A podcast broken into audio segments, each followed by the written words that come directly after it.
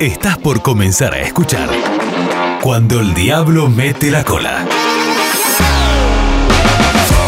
El podcast de la agencia Rara Indie. Un espacio de pura catarsis creativa. José Luis Martínez, Desarrollo Creativo y Diseño, y Jorge Kroner, Marketing y Planning Estratégico de la agencia, charlan de manera distendida, intentando develar cuándo y dónde es que habitualmente el diablo mete la cola, buscando torcer el rumbo de las campañas y transformando lo que debería ser inversión en gasto.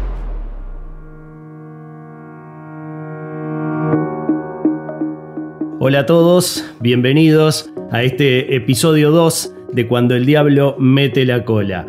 Hola Jorge, ¿cómo estás? Hola José Luis, hola a la audiencia, a los, a los que se están sumando de menos a más, como nos gusta decir. Exactamente, y aprovechamos justamente lo que dice Jorge para agradecer a todos el feedback que hemos recibido en estos dos primeros episodios. Muchas gracias a todos por los saludos, por los comentarios, los mensajes que nos hicieron llegar y por supuesto ustedes ya saben que sea cual sea la plataforma a través de la cual nos escuchan, pueden suscribirse y así no se pierden ninguno de los diferentes episodios que iremos subiendo de aquí en más en este canal.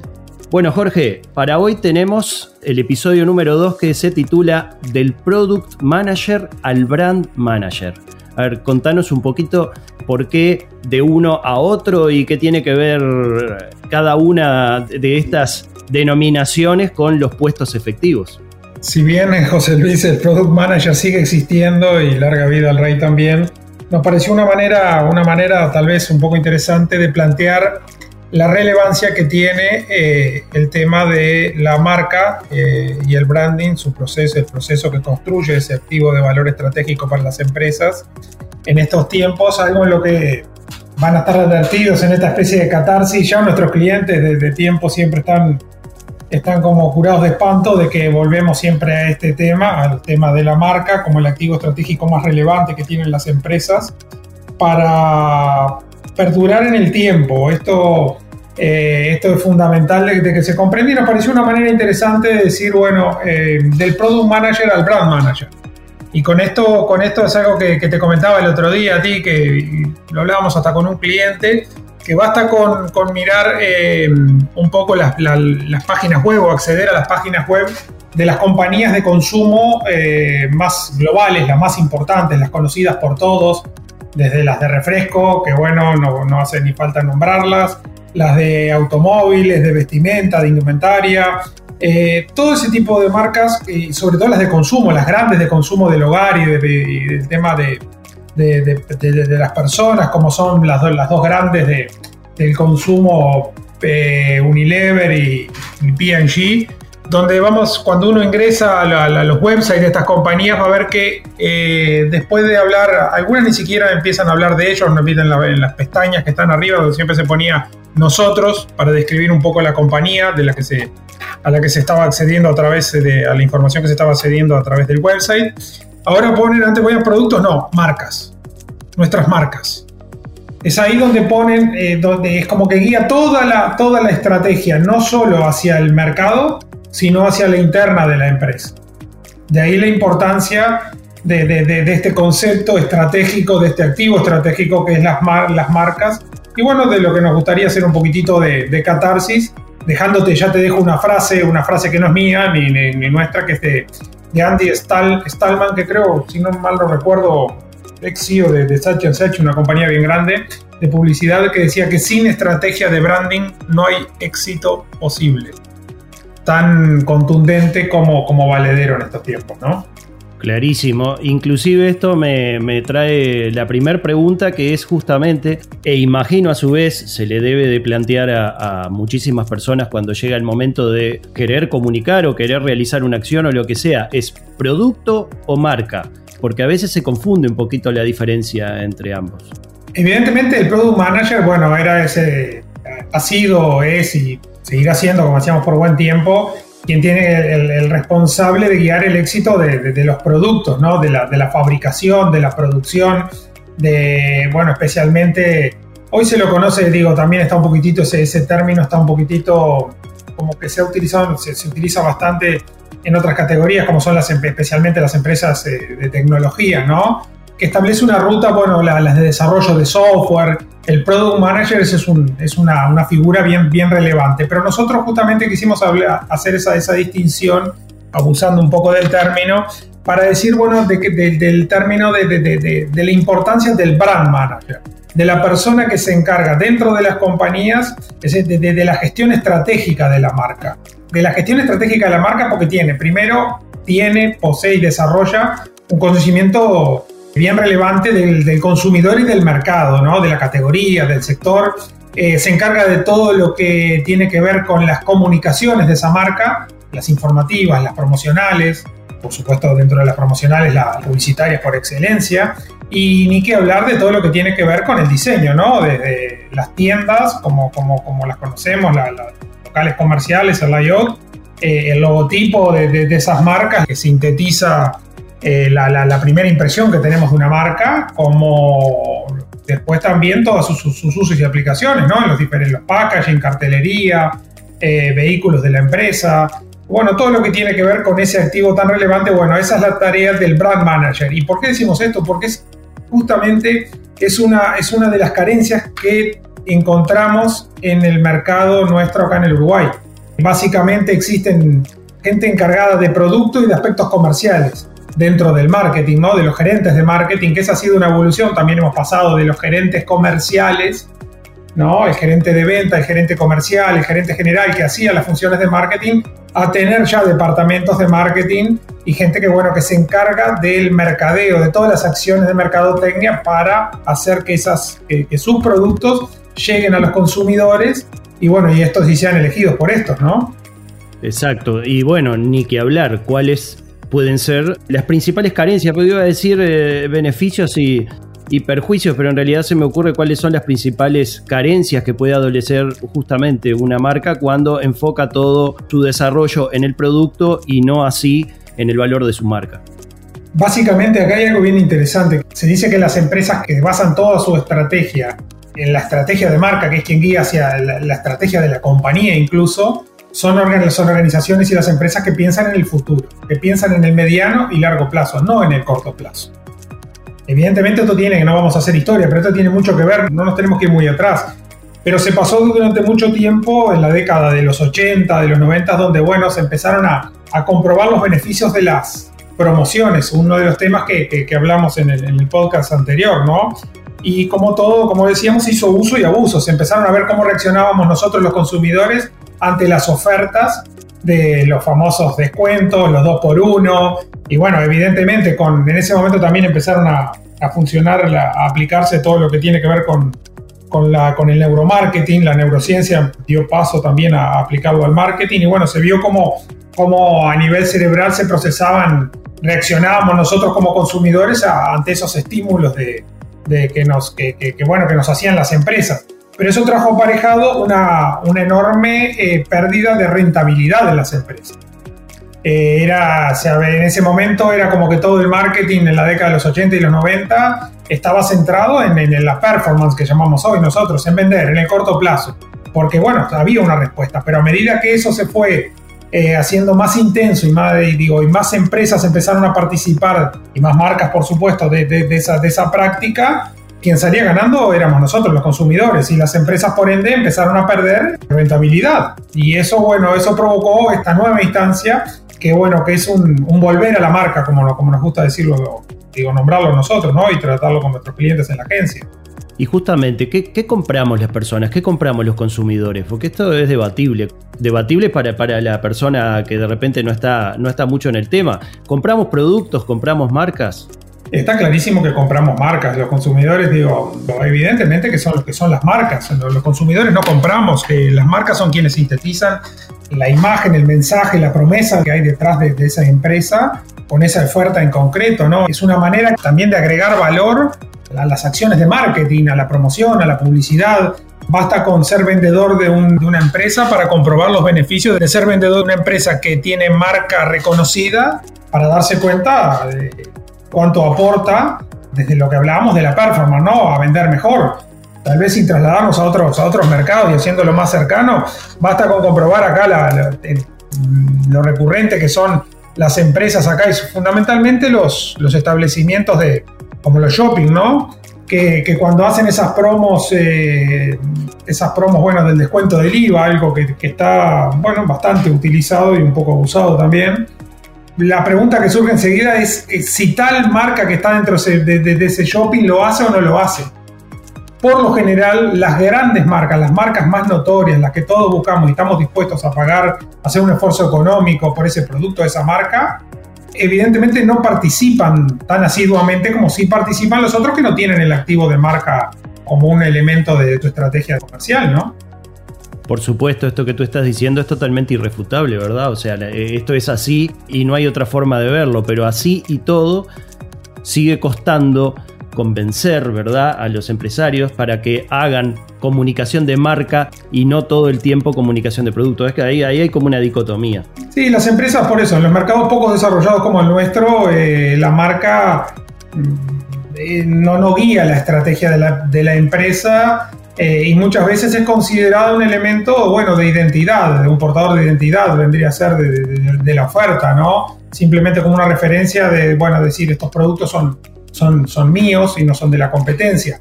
Pero reducir el concepto de marca, el activo valor de marca a esa, justamente a esa utilización es como realmente, bueno, eh, desperdiciar el gran potencial que tiene, que tiene el disponer de, una estrategia de marca eh, bien concebida, bien planificada, que vaya construyendo ese activo estratégico que realmente es el que nos va a dar posibilidades en los mercados, no solo en el corto, sino en el mediano y en el largo plazo, como nos gusta decir.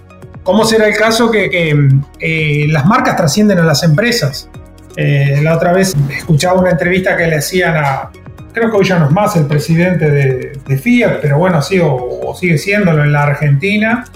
Eh, y él decía, la, empresa Fiat no, como empresa no existe hace, hace años, señales que no existe la empresa Fiat y la marca sigue existiendo hoy propiedad del grupo este nuevo de marcas eh, Estelantis, ¿no? Este grupo nuevo que se acaba de armar con, con las marcas que conocemos como Peugeot y creo que está Renault, Peugeot, bueno, está esta gran fusión de marcas, ¿no?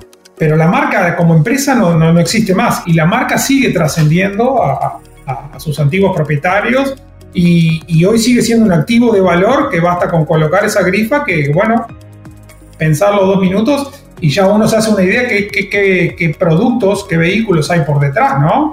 desde hecho cuando, cuando Ford en el principios del siglo, del siglo XX empieza a desarrollar sus primeros, sus primeros autos hasta el, hasta el día de hoy. Veamos hoy, digo, Ford perdura como marca eh, intacta y con un activo de un valor inconmensurable, ¿no? Totalmente. Tú nombrabas al principio de esta pregunta la palabra profesionalización, la falta de profesionalización en nuestro mercado. Y ahora esto me lleva a preguntarte justamente cuando las capacidades de profesionalizar, digamos, la, empresa no están dentro de la empresa, se puede recurrir justamente a proveedores exteriores, ¿verdad? Me gustaría saber qué proveedores están en condiciones de trabajar el branding o de trabajar la marca de una empresa. Esa es una, excelente pregunta. Justamente hoy, hoy hay un artículo en, uno de los portales especializados, que a los cuales, bueno, tú y yo estamos suscritos ahí, eh, marketing directo, en el cual hay una nota que premian en España eh, la marca de cerveza que acá se distribuye, Estrella Galicia, acaba de obtener el primer premio en cuanto a la eficacia del, del marketing, ¿no? Atendiendo tu pregunta, el premio se lo lleva a la empresa, pero la empresa agradece y fundamenta el éxito de, de ese logro en la agencia que les permitió desarrollar, eh, tener al día de hoy, eh, haber logrado ese premio y disponer de un activo donde, de, marca ah, de una empresa que, bueno, que compite con las grandes, las grandes empresas en el mundo, las cerveceras de, primera línea que, que, tienen portfolios de marca enormes y, y bueno, y ella con justamente a través del trabajo creativo de la agencia, que no es cualquier trabajo, es algo que, es bien claro, las marcas se construyen no, no dentro de la empresa, sino que creo que las, las, empresas deben producir los servicios, eso estamos plenamente convencidos, y los productos, y somos las agencias de publicidad, creativas, de marketing o quieran llamarle, eh, de servicios creativos, que, que, bueno, que tenemos esa responsabilidad de construir ese activo. De, de, de, sí, en conjunto, trabajando en equipo con la empresa, con las empresas, sea del sector que de que sea, porque marcas hay de, hay desde de todo tipo, ¿no? Las, conocemos de marcas desde una marca personal. Eh, cuando uno habla de Michael Jordan, habla de una marca personal. Eh, esas son marcas como las de los consultores, pero después tenemos marcas de eventos, marcas de productos, marcas de servicios, marca corporativa, que es la marca que representa ese activo, es esa, esa empresa que da respaldo a un portfolio de, a una cartera de marcas. Eh, una de las fortunas más, uno de los hombres más ricos que siempre aparece en el, en el mundo en, las publicaciones de Fortune es el, el propietario la, del grupo LVMH, que son las marcas de lujo, donde bueno, destaca siempre Louis Vuitton, Moët Chandon, siempre se destaca, tiene un portfolio de 70 marcas de lujo. Si le preguntaran a él, bueno, ¿cuántos productos han evolucionado en el tiempo y han pasado atrás de, de esas marcas? Cuántos tipos de productos. Por eso ese, es el principal activo que estoy seguro que, bueno, yo seguro yo no, digo, eso es algo que, que, tiene un valor económico para la empresa y ni que hablar, eso, se, se cuantifican los balances, eh, el, valor del activo de marca, ¿no? Tiene un valor financiero. De todas formas, imagino que dentro de las estructuras de las propias agencias, ¿verdad? Debe de haber alguna función específica que justamente tiene que este, encargarse de determinar los caminos a seguir, ¿verdad? Para el trabajo de la marca, porque como tú bien sabes, eh, las agencias tienen una cantidad de departamentos y no sé si en todas realmente podrán las empresas encontrar a esta persona que trabaja específicamente las cuestiones de branding. ¿Cómo lo ves tú ese tema? Eh, creo que dentro de las agencias es responsabilidad eh, eh, fundamental del planner, ¿no? de lo que hacemos nosotros en, la agencia, del planning o del planner, porque bueno, evidentemente el planning no se hace en solitario. esa es la responsabilidad dentro de las agencias de determinar conjuntamente con la empresa la estrategia de marca que, que sea más conveniente y que mejor aplique a ese tipo de, de empresa, eh, ya sea por el tipo de productos que comercializa, el público al que está dirigido, las, eh, las características que tengan los, los productos y los servicios. Eh, no todos los sectores son iguales, no, no, será igual si es una marca de una empresa que, que opera en el ámbito del B2B, como decimos, de, de, empresa a empresa, como de una marca que opera B2C, de empresa a consumidores, ¿no? donde eh, hacerse un espacio en las góndolas, como decíamos el otro día, es una tarea verdaderamente titánica. Y, bueno, esas justamente son, son las marcas las que defienden las ofertas eh, en el punto de venta, eh, son las que agregan valor y por sobre todas las cosas es las que permiten mm, lograr rentabilidad en el mediano y largo plazo, obtener los mayores retornos sobre el capital eh, invertido por parte de, bueno, los propietarios, los accionistas o, quienes sean en ese caso de los dueños de, las empresas, ¿no? Eh, basta, con, basta con mirar que, por eso nosotros siempre decimos que, es interesante el hecho de no desperdiciar la oportunidad de, de hacer del branding, eh, de ese proceso de construcción de marca, de ese activo, como decimos nosotros, estratégico para las empresas, hacer de eso un, una, cuestión eh, bien trascendente dentro de las empresas, ¿no? Que tenga la, misma importancia o más aún que, bueno, que hablar de instalaciones, que hablar de oferta, de, servicios, eh, evidentemente es, la que guía y da sentido a, todo, a, todas las acciones comerciales de una, de una empresa. Coherencia y consistencia en el largo plazo, en el mediano y largo plazo, solo se consigue, se consigue con, con una buena estrategia de marketing, de marca, perdón, que, que esté bien, bien ejecutada. Me parece buenísimo y aprovecho acá para terminar de darle forma, digamos, a este episodio.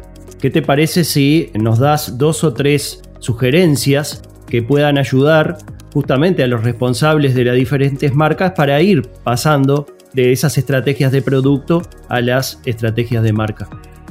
Que construyan marca, que empiecen por, bueno, por, por, tener bien, bien clara la necesidad de disponer de ese elemento, de ese activo, eh, es la única manera de llegar al corazón de los clientes. Sin ese activo pasa a ser todo un tema de, de comprar y vender, un tema transaccional. Eh, las empresas que, tienen, que tienen activos, que construyen el activo de marca, eh, son las que cuando vienen los momentos buenos, son las que se hacen con la, con la mayor parte de, las ganancias en esos momentos de, auge del mercado y son las que menos retroceden en los momentos, en, los momentos de crisis, eh, las que más rápido se recuperan. Y a su vez también cuando, cuando se logra eh, disponer de una estrategia de, marca, es como que todo fluye dentro de, dentro de, la, dentro de la empresa. Hay, hay respuestas para, para todo. Eh, no, no se está. Se sale un poco de lo que es táctico, de, dar, de, estar todo el día dando respuestas a, a las acciones de la competencia, a, tener un rumbo, un rumbo, un rumbo propio, ¿no? Y justamente un lugar en el mercado que, les permita sobrevivir en el mediano y largo plazo, no solo en el, corto plazo, ¿no? Como decimos nosotros en nuestro propio website, a construir marcas fuertes, sólidas y bien posicionadas. Esa es un poco la, invitación que hacemos en el episodio de hoy.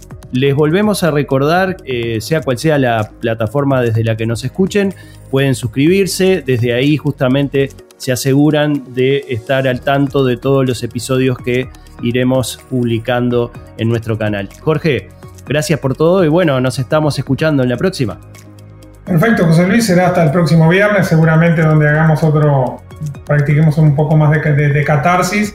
Ya en este tema que es recurrente, como dijimos hoy, bueno, ese consejo de, construyan marca, dispongan de, un, elemento de identidad que los diferencie en el mercado eh, y tal vez empecemos por ese, por ese primer paso que es, bueno, el, el nombre, lo, lo, primero que reconocemos de, de, una marca y bueno, tal vez estemos hablando un poco de, del naming, ese proceso de, de búsqueda de nombres que hoy este, es fundamental también y bueno, y así iremos desgranando en otros episodios otros, otros eh, aspectos que hacen a, bueno, constitutivos del activo valor de marca.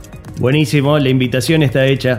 Ya lo saben, cuando el diablo mete la cola. Nos vemos, que pasen bien. Cuando el diablo mete la cola. Un espacio de pura catarsis creativa.